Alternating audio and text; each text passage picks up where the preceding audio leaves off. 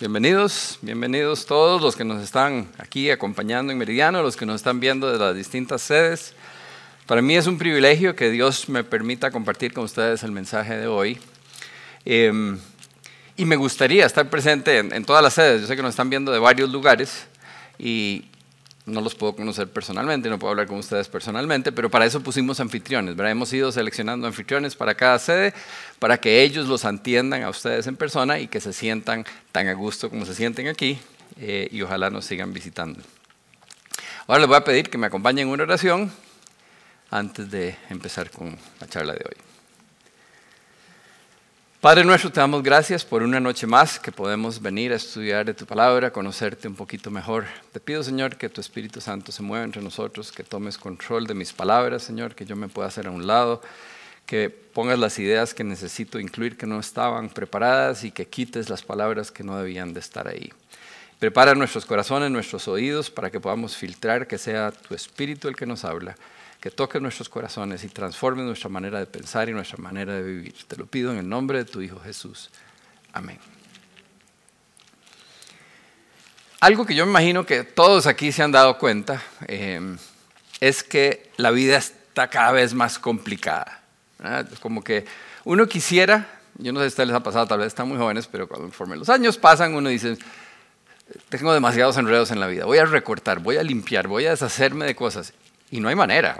Quita una y le entran dos, ¿verdad? O sea, el, el mundo, y la vida se va complicando cada vez más. Uno puede tratar de simplificar, pero cada vez hay más decisiones, más responsabilidades, más problemas este, y cosas no solo personales, sino en el país y en el mundo. Y a veces uno siente como que, como que va a explotar, ¿verdad? Como que uno ya quiere tirar el tapón. Uno le gustaría como volver atrás a cuando éramos huilas, ¿verdad? Donde las preocupaciones eran que si se me rompió el juguete o algo así, ¿verdad? Uno quisiera poder volver atrás. Y yo me pregunto si a ustedes no les gustaría, porque uno se levanta en la mañana, ¿verdad? Y, piensa en todo lo que está pasando en el mundo y todo lo que tiene que hacer, y es como que se ve así negro, ¿verdad? El, panorama. ¿No les gustaría levantarse en la mañana y en vez de ver un panorama así negro y oscuro, ver algo así? En nuestra mente sentirnos como, ¡tra! Un nuevo amanecer, ¿verdad? Es una nueva vida. Ayer estaba todo oscuro y hoy es todo sol y, belleza. Em, hoy de eso vamos a hablar. ¿Cómo podemos lograr que nuestra vida no sea una vida que tiene una nube negra todas las mañanas, sino que cuando nos despertamos vemos gozo y amor y todo chiva, ¿verdad? Vemos, vemos un amanecer así. Ahora, la variedad de problemas que pesan en nuestras vidas es impresionante. Eh, y entonces voy a listar las más comunes, los problemas más comunes que enfrentamos todos. Y aunque no tengo chance de mencionarlos todos, algunos de los que voy a mencionar son raíz de otro montón de problemas que, enfrentamos en la vida. Eh, la mayoría de nosotros tenemos que enfrentar problemas familiares. Algún familiar eh, con problemas de drogas o de alcohol o qué sé yo de, alguna persona que está en drogas, que está en alcohol, y uno quisiera tener fortaleza y sabiduría y paz para, para enfrentar esas situaciones. No van a saber por qué se ríen. O puede ser que sus papás se están divorciando o ya se divorciaron y entonces uno necesita consuelo, necesita fortaleza para enfrentar esos cambios en la vida. O tal vez no sentimos amor en la familia. Hay familias donde no se siente ese amor y quisiéramos tener amor, quisiéramos sentirnos acompañados. Depresión, ya sea en los estudios o en el trabajo. ¿Y quién no siente presión? Eh, ¿verdad? A menos que estén estudiando algo demasiado fácil. Eh, me acuerdo en la universidad, había momentos en que uno estaba, ¿verdad? que le salían espinillas en la cara y todo eso. Y, en el trabajo igual. Hay veces que, las cosas no están caminando, que hay, una presión fuerte en nosotros. Eh, y sentimos igual esa necesidad de fortaleza, de, sabiduría, de, guía para poder tomar decisiones correctas. También muchos enfrentan problemas sentimentales, un pleito con la novia o el novio o la esposa o el esposo, eh, con los hijos, eh, qué sé yo, con toda clase de, problemas que tiene uno sentimentales o de que no tiene pareja, ¿verdad? Ese es otro problema que, muchos se enfrentan. Y entonces, nuevamente, ¿verdad? Bueno, si es un problema de pleito, quisiéramos tener humildad, perdón, sabiduría para manejar el asunto. Este, fortaleza, cómo enfrentar esas cosas, paciencia, qué sé yo, todo, este tipo de cosas que necesitamos para enfrentar nuestros problemas sentimentales. Y, y, yo sé que esos son así como categorías muy grandes, pero todos caemos en alguna de todas esas, y si no, no se preocupen, hay más problemas.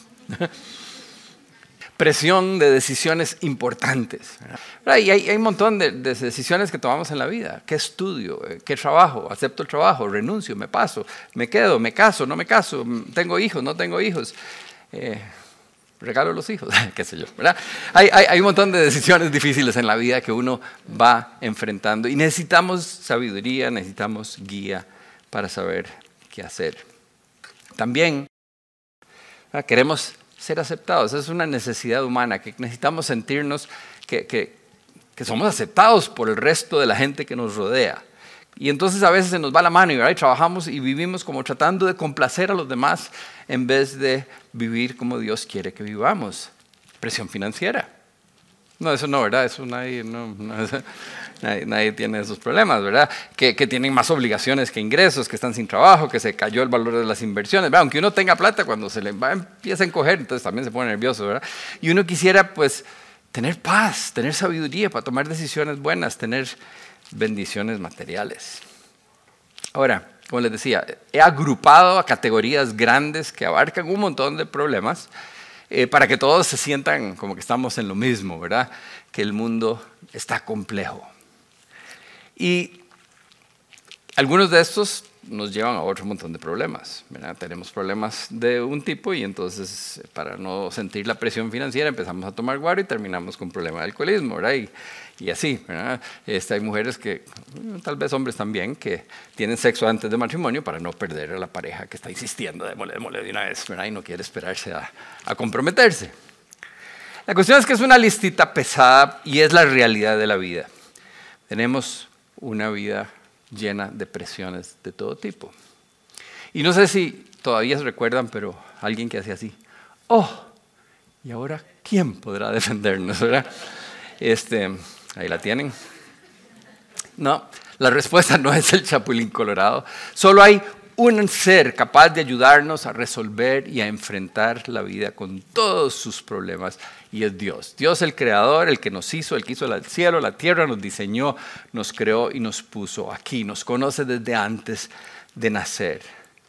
Él se entristece cuando Él ve lo que nosotros enfrentamos, cuando ve que estamos lejos de su amor en nuestra manera de vivir, que andamos perdidos sufriendo maltratados por los pecados que cometemos y los pecados que otros cometen en contra nuestra.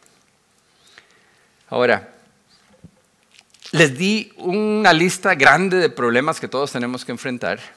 Ahí está la lista de cosas que tachen la que no les guste, pero yo creo que todas les va a gustar, ¿verdad? Son, son toda la clase de cosas que necesitamos para poder enfrentar el día a día en esta vida tan complicada.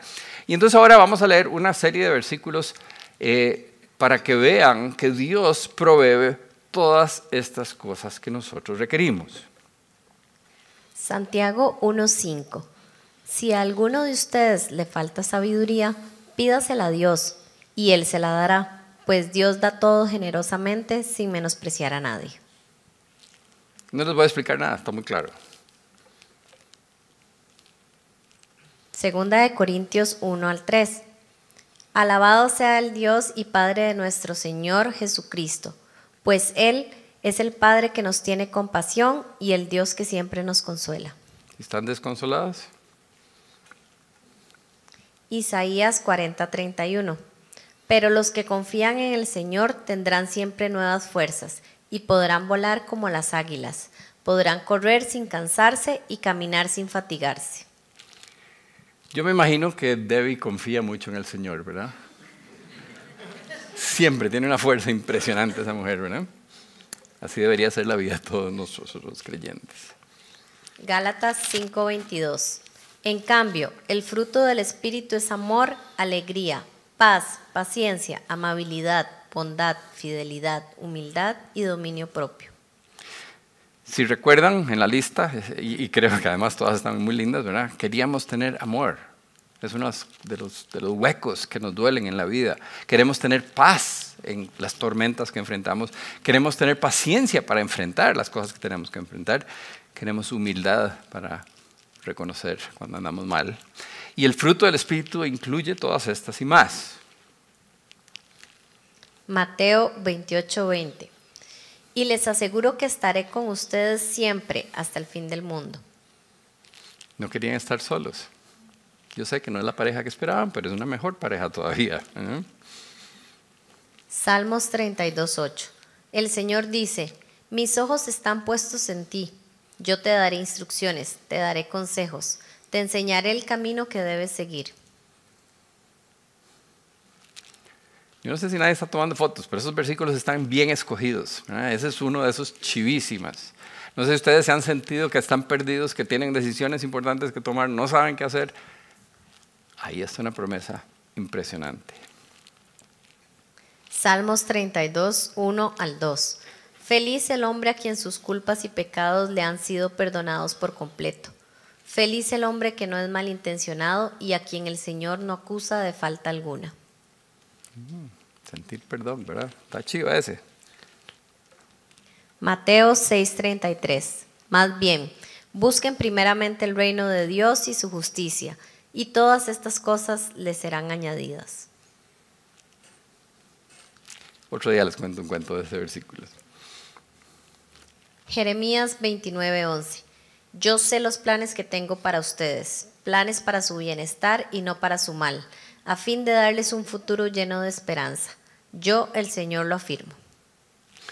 Ok, era una lista y la leímos rápido y no dediqué mucho tiempo porque es nada más como para que ustedes vean que Dios sabe la clase de cosas que vamos a enfrentar en la vida. Dios sabe que la vida es complicada, que la vida es pesada. No sé ustedes, pero a mí me impresiona que Dios ofrece todo lo que necesitamos para resolver o enfrentar los problemas más pesados de la vida. Para mí eso está chivísima. Pero entonces hay una pregunta que le viene a la mente a uno, debería venirle a la mente, y es, si Dios le ofrece a todo el mundo todas estas cosas que acabamos de leer, ¿por qué hay tanta gente con tantos problemas en este mundo? Si eso que yo acabo de leer es cierto y está ahí disponible para todos, ¿por qué hay tanta gente con tantos problemas? Y algunos de ustedes tal vez están diciendo, hey Dios, ¿qué pasó? Me estoy ahogando. ¿Será que hay requisitos para poder recibir todas estas bendiciones? Y la verdad es que sí, sí hay algunos requisitos. Imagínense ustedes que hay una pareja que está ahí sentada, no sé, en una banca de bus o algo así, em, uno a la par del otro, y uno se vuelve al de la par, ¿verdad? Y, y, le dice, ¿por qué no me das un besito? ¿De qué depende que la persona le dé el beso o no le dé el beso? ¿Cuáles son los requisitos? ¿Alguien más duro? Que se gusten, dijeron por ahí. ¿Ah? que se conozcan primero, ¿verdad? Porque si no se conocen, lo que van a dar es un golpe. Este, bueno, ahora hay gente muy rara, pero normalmente, ¿verdad? Primero que se conozcan y segundo, más que gustarse, porque puede ser que les guste, pero que estén peleados, ¿verdad? Tienen que estar en una relación correcta en el momento. O si no, no va a pasar nada. Hay ciertos requisitos. ¿no? Y la razón por la que nosotros tenemos tantos problemas y tanta necesidad de, ayuda para enfrentarlos es porque no tenemos la relación adecuada con Dios. Necesitamos conocerlo, verdaderamente conocer a Dios, pero eso no es suficiente. Tenemos que tener una relación que está bien para poder disfrutar de todas las cosas que Dios nos está ofreciendo. Tenemos que tener una relación íntima con Él y vamos a disfrutar de todo esto. Entonces la pregunta es, ¿qué hacer para tener una relación adecuada con Dios? Y para la respuesta necesitamos un poco de trasfondo.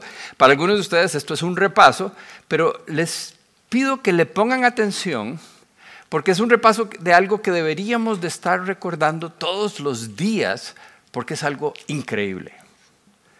Y afecta nuestra relación con Dios y, y la posibilidad de tener todas estas bendiciones para poder enfrentar los días difíciles que la vida nos presenta. Entonces, para entender la respuesta de ¿Qué necesitamos para tener una relación adecuada con Dios? Necesito repasar ciertas verdades que están claras en la Biblia. La primera es Dios es amor. ¿verdad? Eh, él ama a todo el mundo incondicionalmente. A los buenos, a los malos, a los lindos y a los feos, a los que creen en Él, a los que no creen en Él. Dios ama a todo el mundo incondicionalmente. No creo que tengan problema con eso. Segundo, Dios nos creó por amor, para amarnos y para que nosotros aprendamos a amarlo a Él. Esa es la razón por la que existimos. Si usted cree que en otra vaina anda, anda mejor lea la Biblia un poquito, este, porque esa es la razón por la que existimos, porque Él tenía tanto amor que dijo, quiero crear un montón de gente para amarlos a todos ellos y que ellos puedan tener el placer de amarme a mí de vuelta. Y para eso, es el punto 3, nos dio la libertad de poder amar o no amar, de poder obedecer o desobedecer a Dios. ¿verdad? Porque si no seríamos robots. Si nos hubiera hecho y todos tenemos que amarlo a Él y no podemos escoger no amarlo, no es amor. El amor verdadero necesita la libertad de que sea algo que me nació y no algo que me impusieron. Entonces Dios nos da lo que llaman libre albedrío, la libertad de escoger amar a Dios o no amar a Dios, creer en Dios o no creer en Dios, seguir a Dios o no seguir a Dios, obedecerle o desobedecerle. Y el cuarto punto es el que tal vez puede ser un poquito más incómodo. Todos hemos escogido darle la espalda a Dios. Desde el principio de la creación, todos los seres humanos hemos escogido alejarnos de Dios y seguir por nuestro propio camino. Ahí yo me imagino, las primeras tres no creo que ninguno tenga problema, pero con esta algunos deben estar pensando, eh, todos, así como todos todos, porque es que mi abuela era una santa, ¿verdad? Y ustedes pueden pensar en algún santito por ahí. En, mi caso, mi abuela, yo creía que era una santa, pero se murió a los 102. Cuando llegó como a los 95 empezó a salirse la segunda niñez. Y decía palabras que yo no sabía que mi abuela sabía esas palabras, ¿verdad? Me imagino que las había aprendido cuando estaba en el colegio, pero eh, no era tan santa como yo creía. Bueno, Ustedes tal vez se, preguntan si será cierto esto. Acabo de afirmar que todos le hemos, dado la espalda a Dios. Vamos a ver un poquito qué dice la Biblia. Eclesiastes 7:20. Sin embargo, no hay nadie en la tierra tan perfecto que haga siempre el bien y nunca peque. Mm, mira. Isaías 53:6 dice, todos nosotros nos hemos perdido como ovejas, siguiendo cada uno por su propio camino. Todos, dice. Y Romanos 3:23, que me imagino que algunos hasta de memoria se lo pueden saber, dice que todos han pecado y están lejos de la presencia gloriosa de Dios. Todos han pecado. Ahora, yo creo que no necesito convencer a nadie. Yo imagino que todos aquí, si son honestos, hay alguien que nunca ha pecado, nunca, nunca ha pecado, nada más como para conocerlo, porque de veras, ¿verdad? Se merece un premio, ah, un premio Nobel sería, sería, no, ¿cómo, no, ¿cómo se llama el otro? El de los eh, Guinness, estaría en Guinness, ¿verdad? Alguien que nunca haya pecado, por favor, necesito uno, nunca he logrado encontrar uno, qué raro, ¿verdad? Eh, a menudo hago esa pregunta, la he hecho muchas veces en grupos muy grandes y nunca he encontrado uno. ¿Será que la Biblia tiene razón? Que todos hemos pecado, todos hemos desobedecido, todos hemos escogido darle la espalda a Dios. Es que eso es lo que a veces no pensamos, ¿verdad? Uno piensa, es un pecadito, ¿verdad? Pero cuando pecamos, estamos desobedeciéndole a Dios, estamos dándole la espalda, estamos diciendo, Dios está diciendo, Benjamín, camine para acá, y yo, nah. ¿eh? Y, nosotros sentimos como que nada más fue, nah, y Dios está diciendo, ¡Ah! qué barbaridad, ¿verdad? Porque el pecado en realidad es algo serio. Isaías 59, 2. Pero las maldades cometidas por ustedes han levantado una barrera entre ustedes y Dios sus pecados han hecho que Él se cubra la cara y que, no los quiera oír. ¿Se acuerdan que les decía que la relación tiene que estar bien? Porque el pecado ofende a Dios, crea una barrera entre Dios y nosotros. Y dice ahí que Dios se vuelve la cara como, qué asco, ¿verdad? No, ni me hable. No sé si, si, ¿verdad? Tal vez no se lo imaginan de Dios, pero se acuerdan de su mamá diciéndoles, vaya, báñese, ¿verdad? O sea, cuando, hacía uno, andaba uno muy cochino, ¿verdad? Bueno, el pecado para Dios es algo cochino. Y nosotros de decisión propia escogimos desobedecer. Nosotros creamos esa barrera entre Dios y nosotros. Y por eso a veces nos sentimos como que estamos solos, como que le hablamos a Dios y Dios no está poniendo atención. Y el mundo se nos cae encima.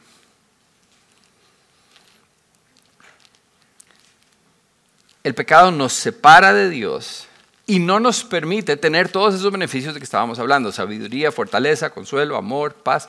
Dios no deja de amarnos, pero no sentimos el amor porque estamos en una relación que no está bien. No podemos percibir la sabiduría de Dios que está tratando de guiarnos porque no estamos en comunicación con Dios como deberíamos. Solo podemos disfrutar de todo esto si estamos en una relación correcta con Dios. Ahora algunos de ustedes deben estar pensando, pero qué exagerado. Yo sé que yo he pecado, pero yo no soy tan malo. ¿verdad? Yo no trafico drogas, ni robo, ni he matado a nadie. Y ese es el sentimiento que todos han tenido en algún momento de su vida. Ninguno de nosotros se considera malo, ¿verdad? ¿Hay alguien aquí que se considera malo? Así como, mejor ni digo, ¿verdad? Porque al menos hay un maleante ahí. Bueno. Em, Lo que hacemos para no sentirnos malos es que nos comparamos con alguien peor. Es muy fácil, ¿verdad? Siempre hay alguien peor. déjenme ponerles un ejemplo que yo creo que les va a ayudar. Digamos que la mamá va a salir de la casa, tiene tres hijos, y entonces les dice, los dejó con la mesa servida, entonces cuando terminen de comer, si se lavan los dientes, tienen permiso de ver media hora de televisión pero solo los programas que yo les he dicho que pueden ver. ¿Eh? Se va la mamá, vuelve al rato y le pregunta al primero que si fue obediente. Y él dice, sí, sí, solo me faltó terminarme la comida porque estaba muy fea y no me dio tiempo a lavarme los dientes. El segundo le dice, mamá, no, eso no es cierto. ¿verdad? E, él, eh, además vio un poquillo más de tele y entonces se vuelve otro. Ah, sí, pero usted vio cosas que no deberíamos de haber visto. Entonces yo no soy el malo aquí, él es el desobediente. ¿Cuál fue el desobediente? Los dos, ¿verdad? Dije tres al principio, sorry, eran dos. Los dos fueron desobedientes. Uno hizo más cosas que el otro, pero los dos desobedecieron. Ven, el dilema. Nosotros pensamos, Dios, pero no, vea ese mae, vea todo lo que él hizo. No, vea lo que yo hice, ¿verdad? Es lo que estamos diciendo. Yo no soy tan malo. Pero es que así no es como Dios ve las cosas. Santiago 2.10.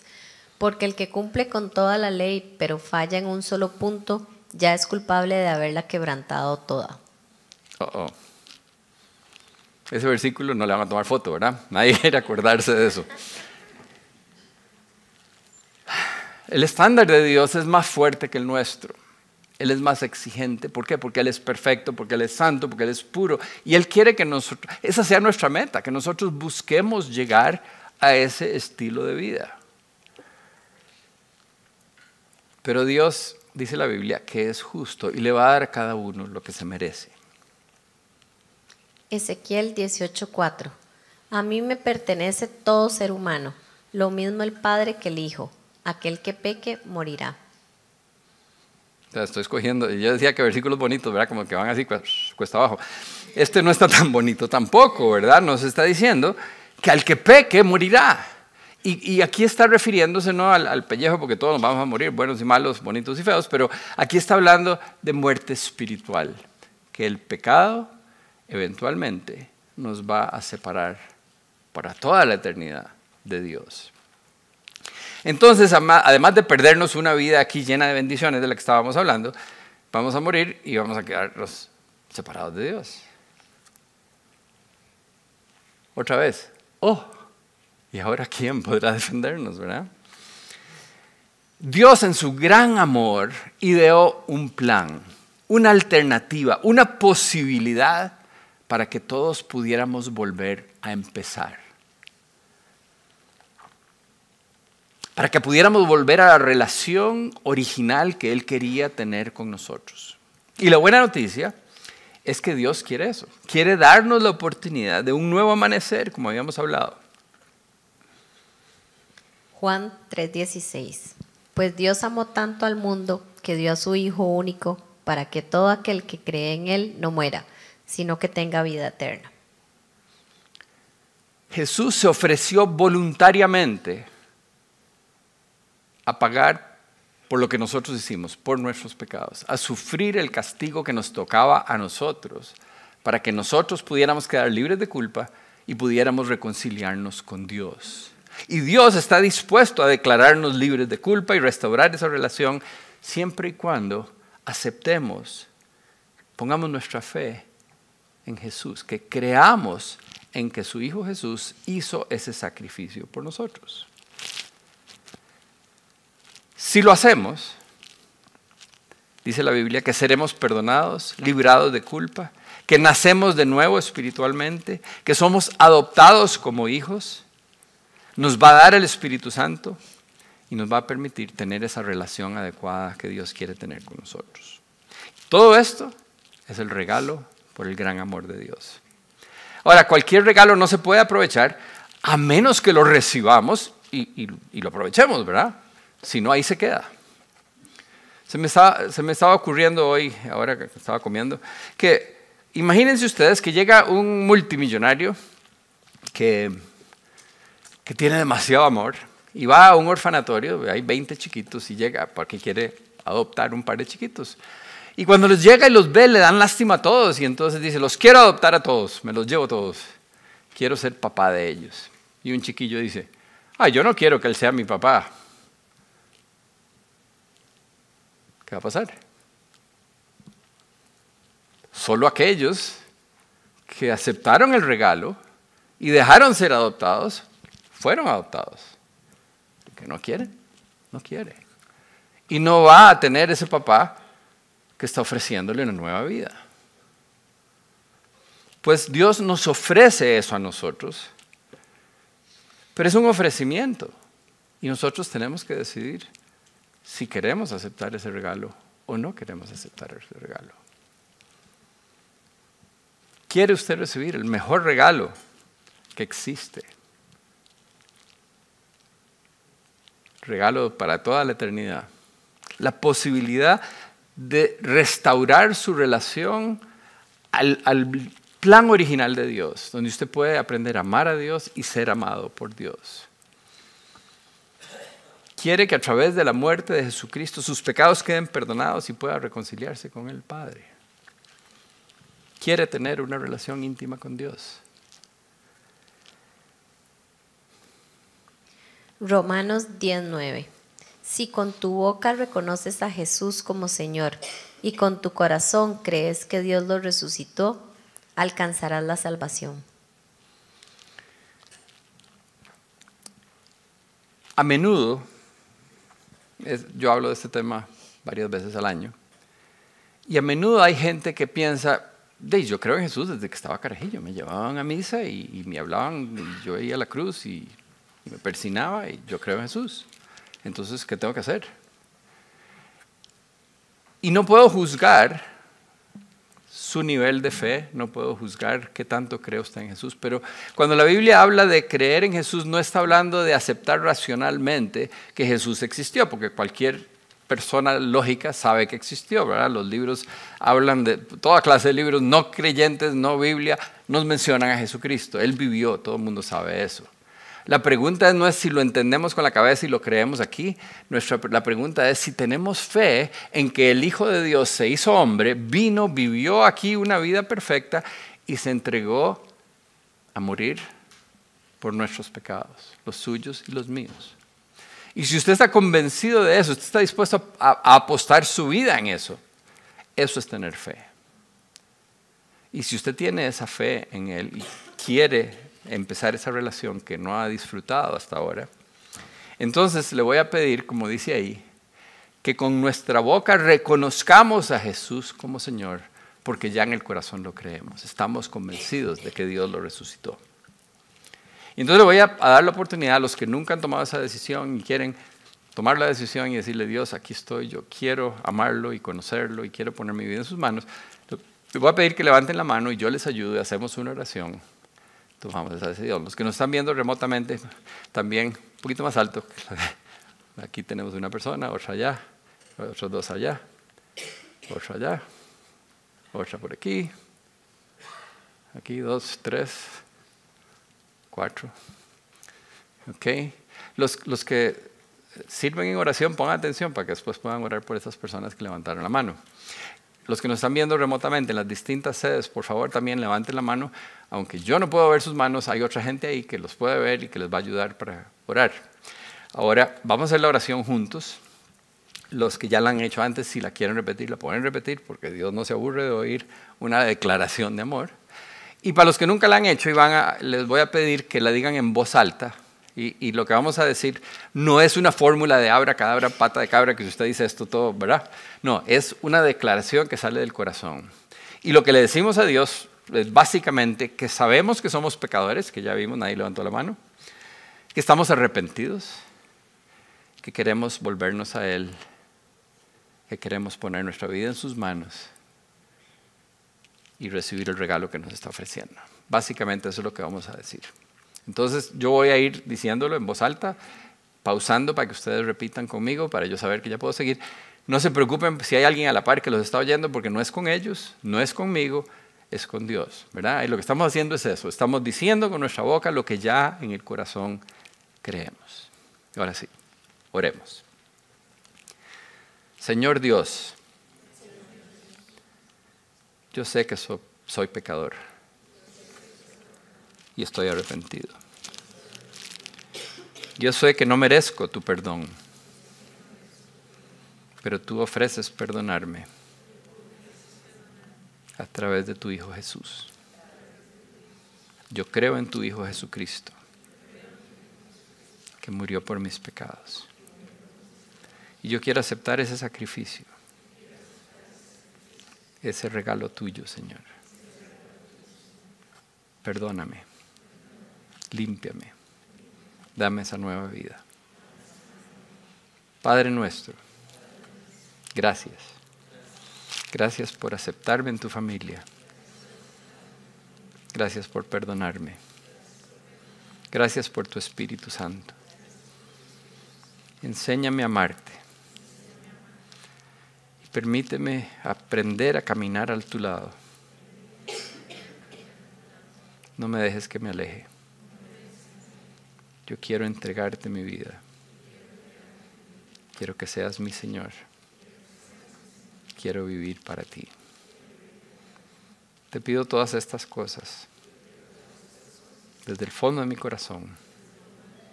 En el nombre de tu Hijo Jesucristo. Amén.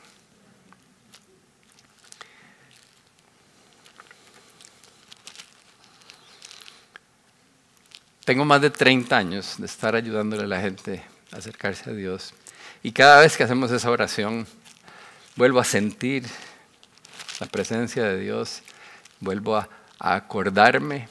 Y, sale de mi corazón. Yo voy diciendo, más o menos me salen parecidas ya, porque tantos años, pero, pero está saliendo de mi corazón. Se lo estoy diciendo otra vez a Dios, porque es increíble lo que Él hizo por nosotros.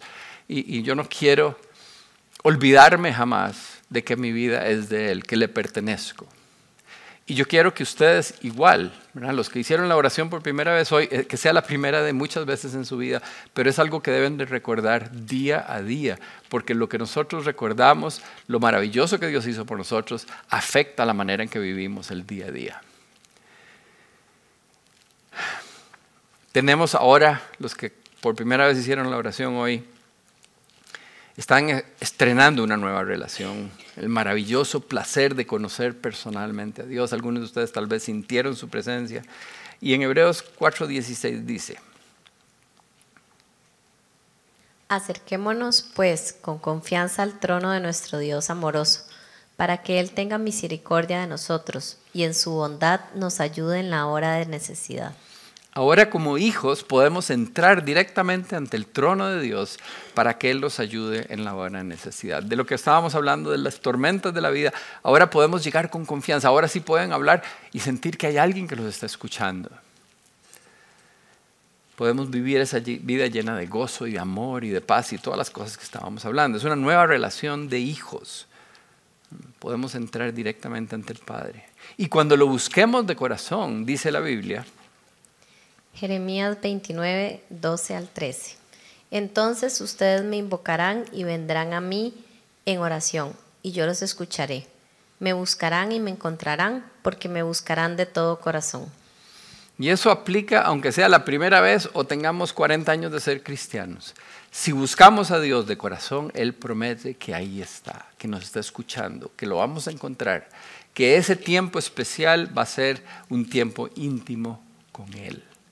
Es importante que recordemos cada día el gran sacrificio que Jesús hizo por nosotros. Eso nos motiva a mantenernos agarrados de Él, a invertir en tiempo en esa relación tan importante. Para poder vivir la vida, como les decía al principio, la vida cada vez es más complicada. Por lo tanto, cada vez necesitamos estar más agarrados de Dios, más cerca de Él para poder enfrentar lo que se viene. A los que están empezando la relación hoy, les sugiero, les recomiendo que se metan en un estudio. Aquí tenemos un montón de estudios. Ahí hablaron de que hay uno nuevo que está por empezar. Ahí pueden en la mesita de información apuntarse. Porque ahí van a aprender cómo desarrollar esa relación, cómo disfrutar al máximo esa nueva relación con Dios. Ahora, sin importar hace cuántos nos volvimos a Dios, necesitamos mantenernos bien agarrados, buscando su compañía cada día, pasando tiempo en oración, leyendo la Biblia y viviéndola, poniéndola en práctica. La única manera que vamos a poder enfrentar las tormentas de la vida con gozo y con paz. Vamos a orar. Padre nuestro, yo te doy gracias, Señor, por eh, todas las personas que hicieron la oración hoy. Te pido que los bendigas, que esta noche duerman como bebés, que sepan que tú escuchaste esa oración, que tu espíritu va a estar en ellos y que su vida va a empezar a cambiar.